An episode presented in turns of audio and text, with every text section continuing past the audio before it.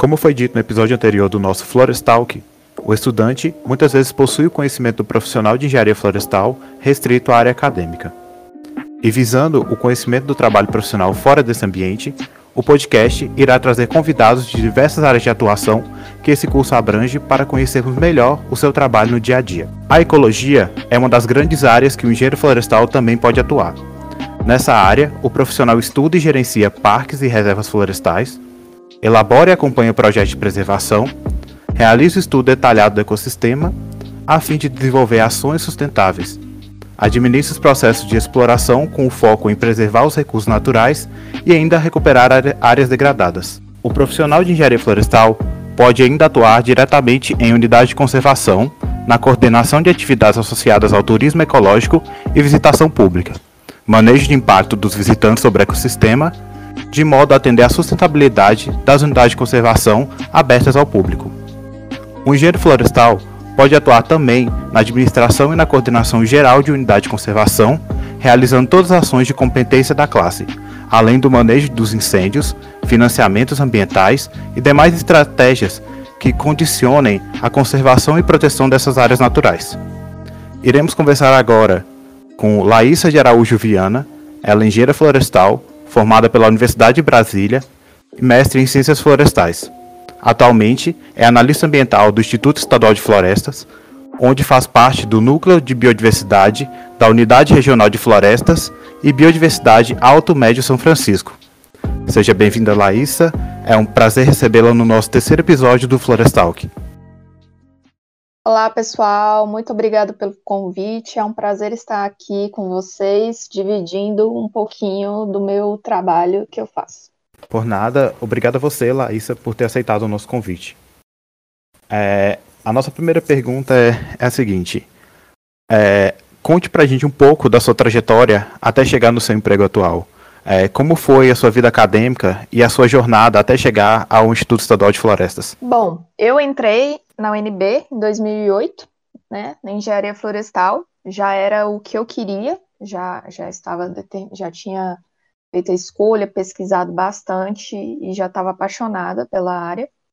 Então, entrei, participei de, de monitorias, né? Fui monitor em algumas disciplinas, fiz projeto de iniciação científica, participei da empresa júnior da, da Florestal lá, fiz estágios, né? Participei de bastante coisas lá, que eu, tudo que eu pude.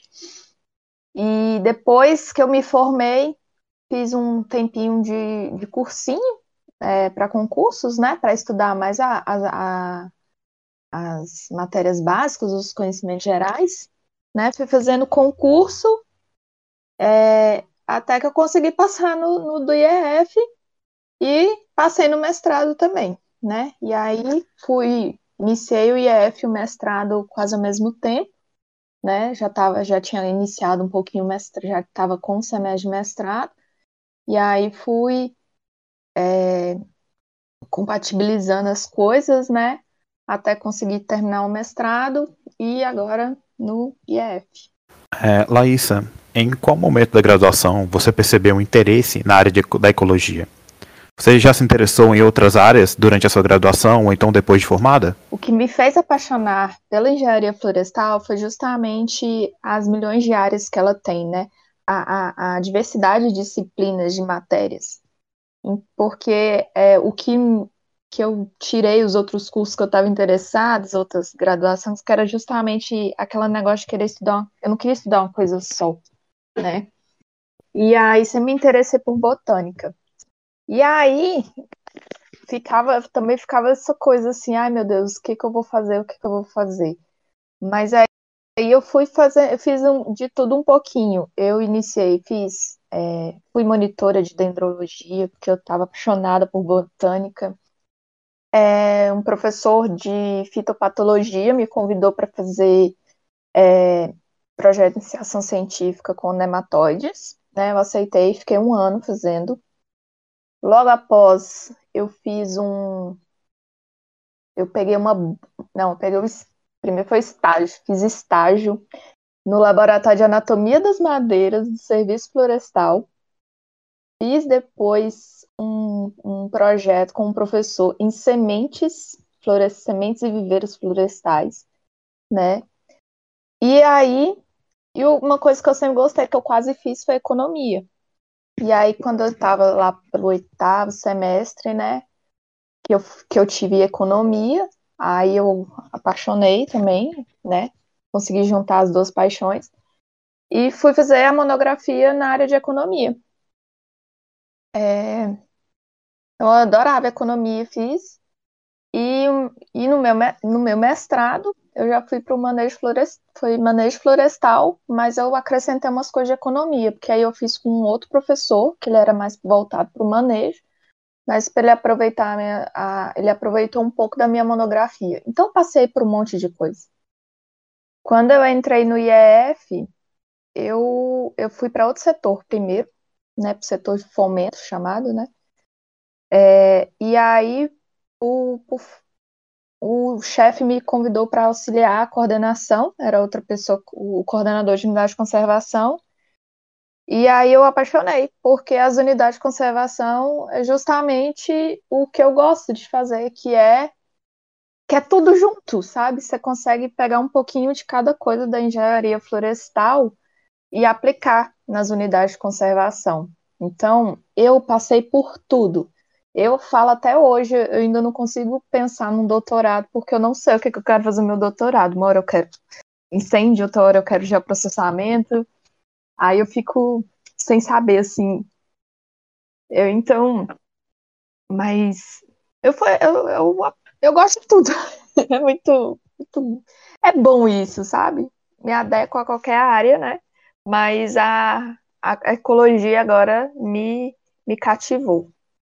É, como você enxerga as oportunidades no mercado de trabalho referente a essa área para florestal? É, então, é, trabalhar em unidade de conservação hoje está é, tá condicionada à questão de concursos, né? Porque as unidades existentes, a maior parte das categorias, elas são criadas na área, na área governamental, né? Seja estadual, federal ou municipal. A gente tem apenas uma, que é categoria particular, que são as RPPNs, então, que que está difícil, né, ter concurso, porque estamos passando por um momento delicado, né, de crise, não está abrindo tantos concursos, né?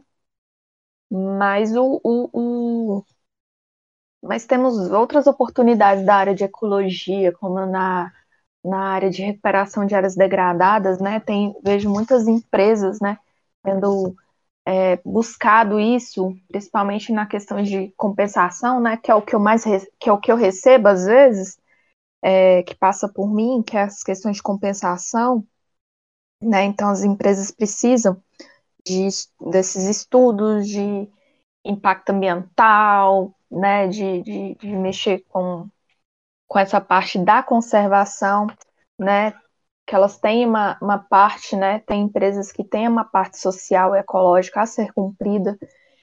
Então, tem, tem, tem oportunidades. Eu vejo oportunidades, por que nem eu falei no início, a, a, o florestal, por, ter, por ser bem dinâmico, eu acho que as, tem muitas oportunidades. É só você conseguir encaixar um pouquinho a sua habilidade, né?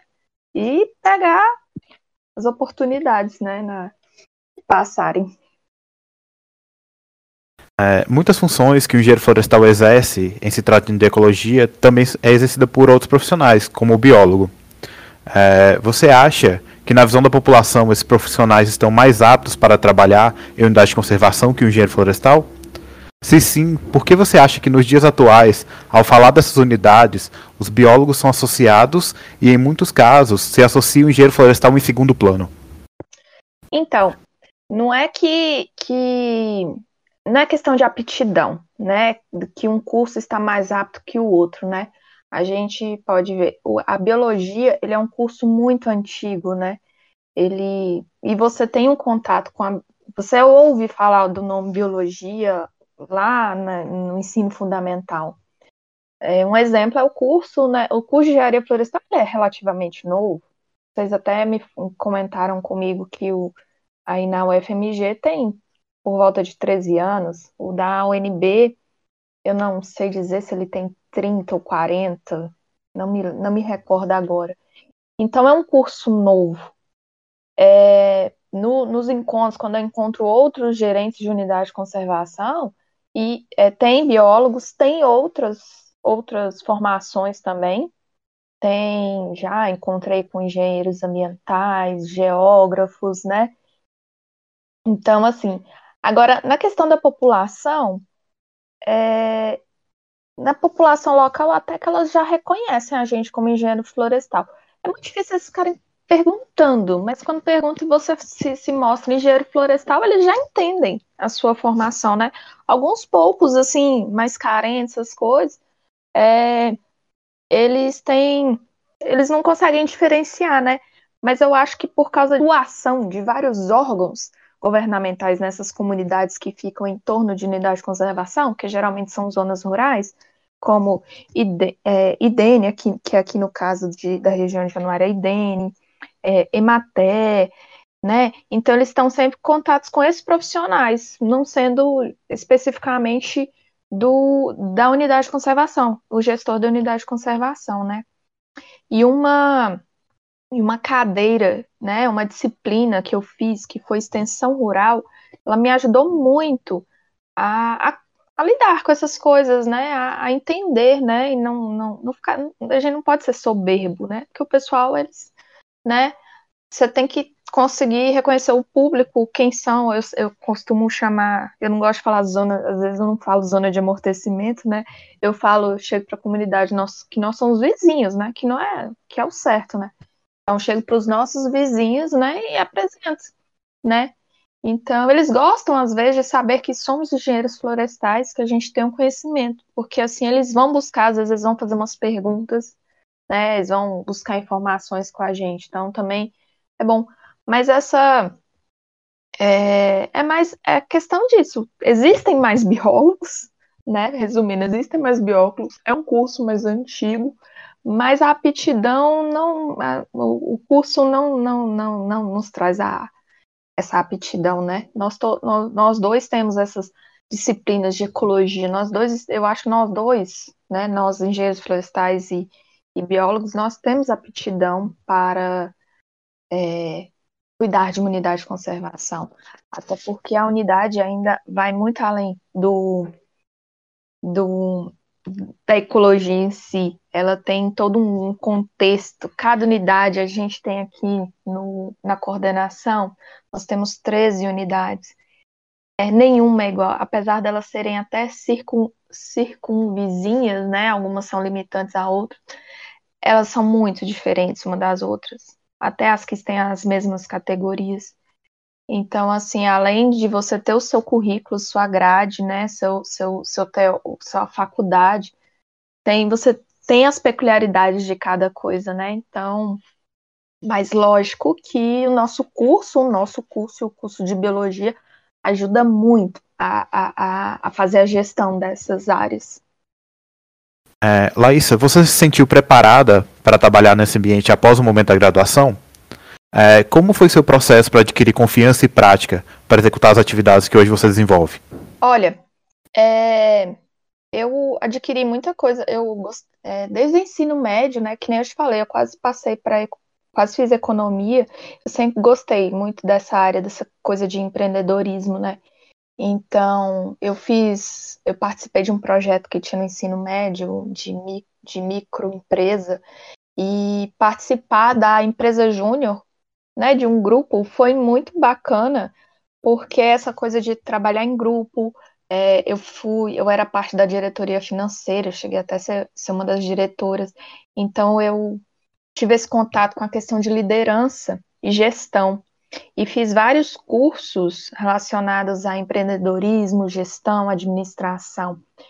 Então, além do, dos conhecimentos da engenharia florestal, ter os conhecimentos de, de liderança, de gestão, me ajudou muito.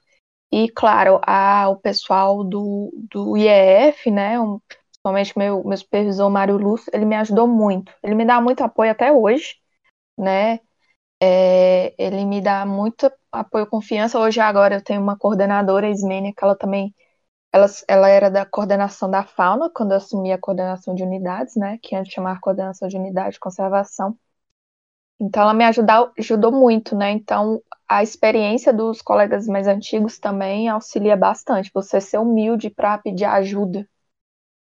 Aí você pode falar um pouco como é o seu dia a dia de trabalho? É, você pode citar algumas atividades que você realiza? Nossa, agora em pandemia é, é tá bem mudado, né, para é, engenharia florestal, mais campo, né? A gente imagina campo, mas está bem mudado, né? Eu estou em home office, né? O teletrabalho, né? Como também é chamado.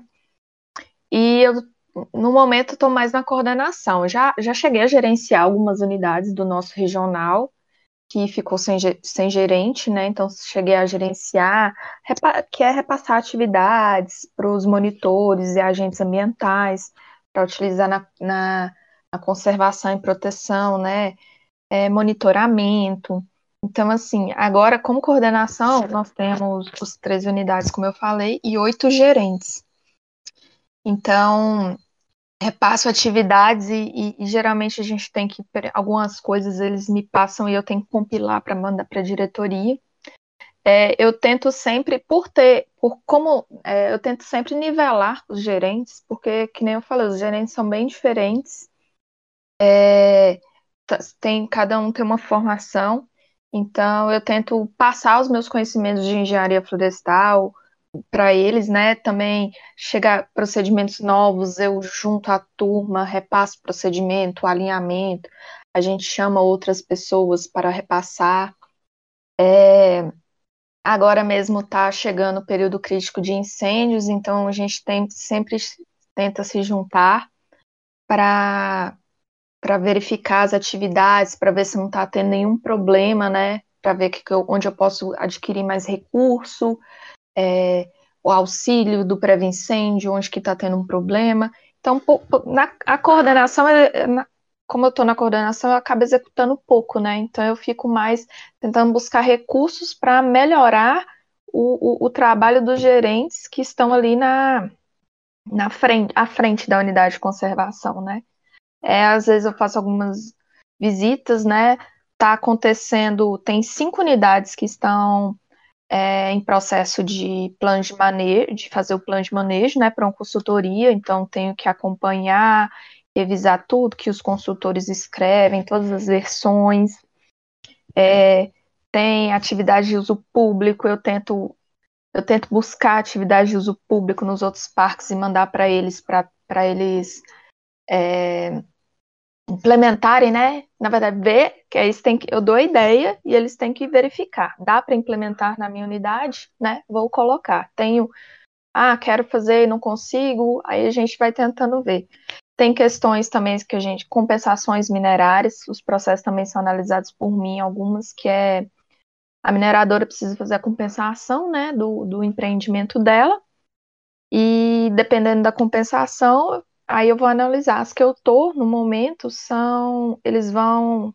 Para compensar, eles vão comprar uma área dentro da unidade, que é uma antiga fazenda, né? Que, que tinha na época da criação do parque, mas ainda não se passou para o nome do IEF, porque segundo a legislação tem que estar tá escriturada e registrada.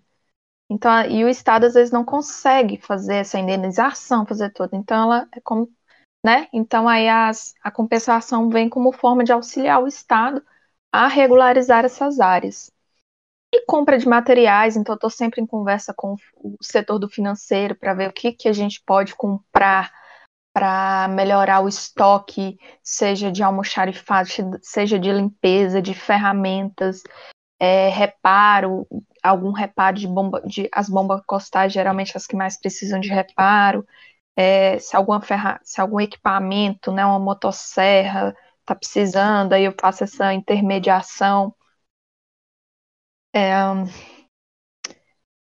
tem, tem, tem também é, empreendimento, ou empreendimentos né, que ficam ao redor ou dentro da unidade de conservação, né, dependendo da categoria.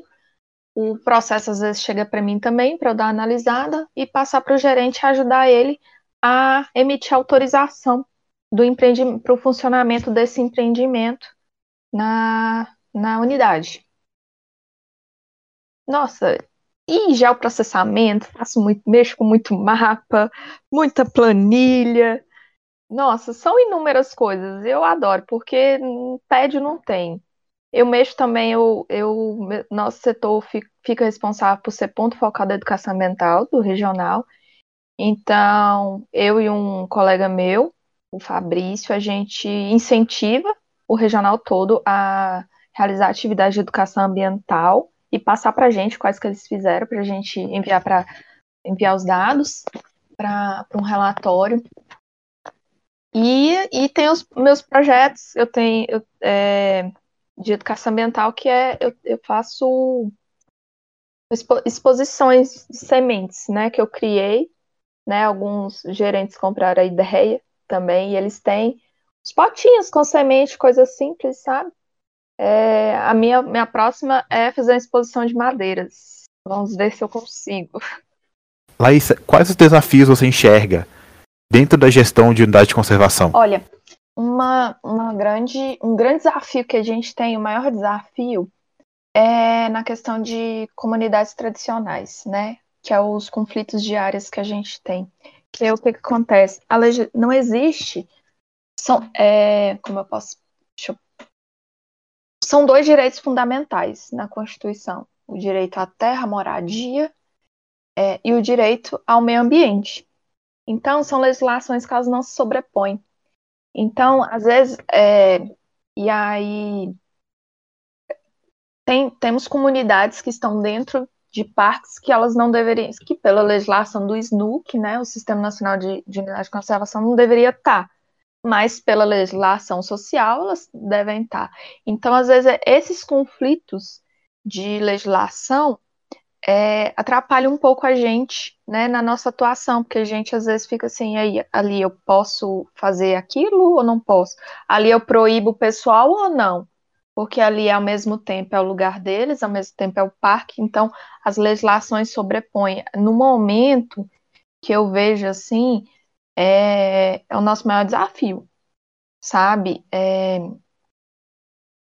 é, é conseguir e aí é, é aí a grande sacada do gestor, é conseguir é, é, o jogo, é ter o jogo de cintura, porque infelizmente nós estamos na ponta, a gente, que nem eu te falei, a questão de legislação, né?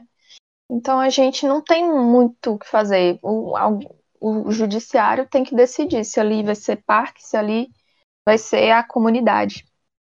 É, tem, tem diversos os desafios. Incêndio é um, um desafio, já foi um desafio muito grande, mas agora com as atividades de manejo integrado do fogo, isso está se tá virando, né? A gente está começando a usar o fogo ao nosso favor. Isso é muito bom também.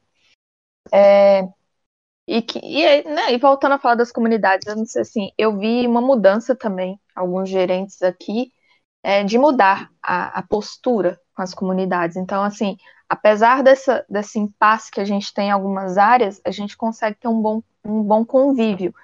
Mas ainda fica uma, uma certa disputa pela terra, e isso é muito ruim, né?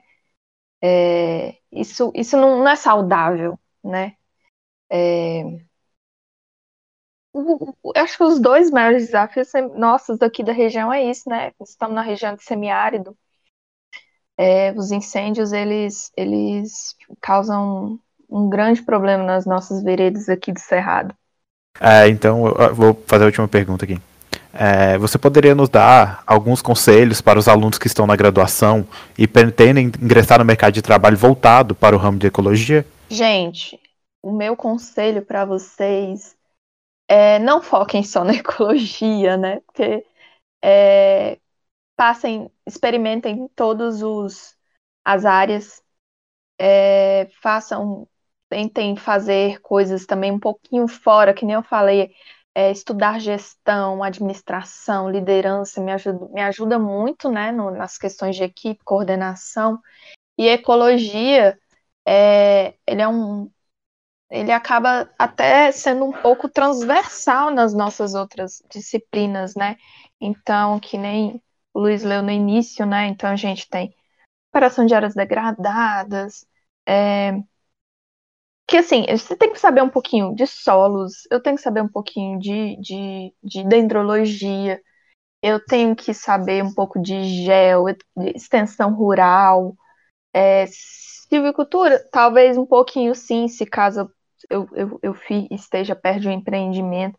Então, assim, eu acho que a ecologia, ela é um ramo muito, muito grande e vasto. Então, assim, enquanto vocês estiverem na graduação, eu acho que eu, pelo menos, o que eu, o que eu, o que eu falo é não se, não precisam se prender numa matéria só, né?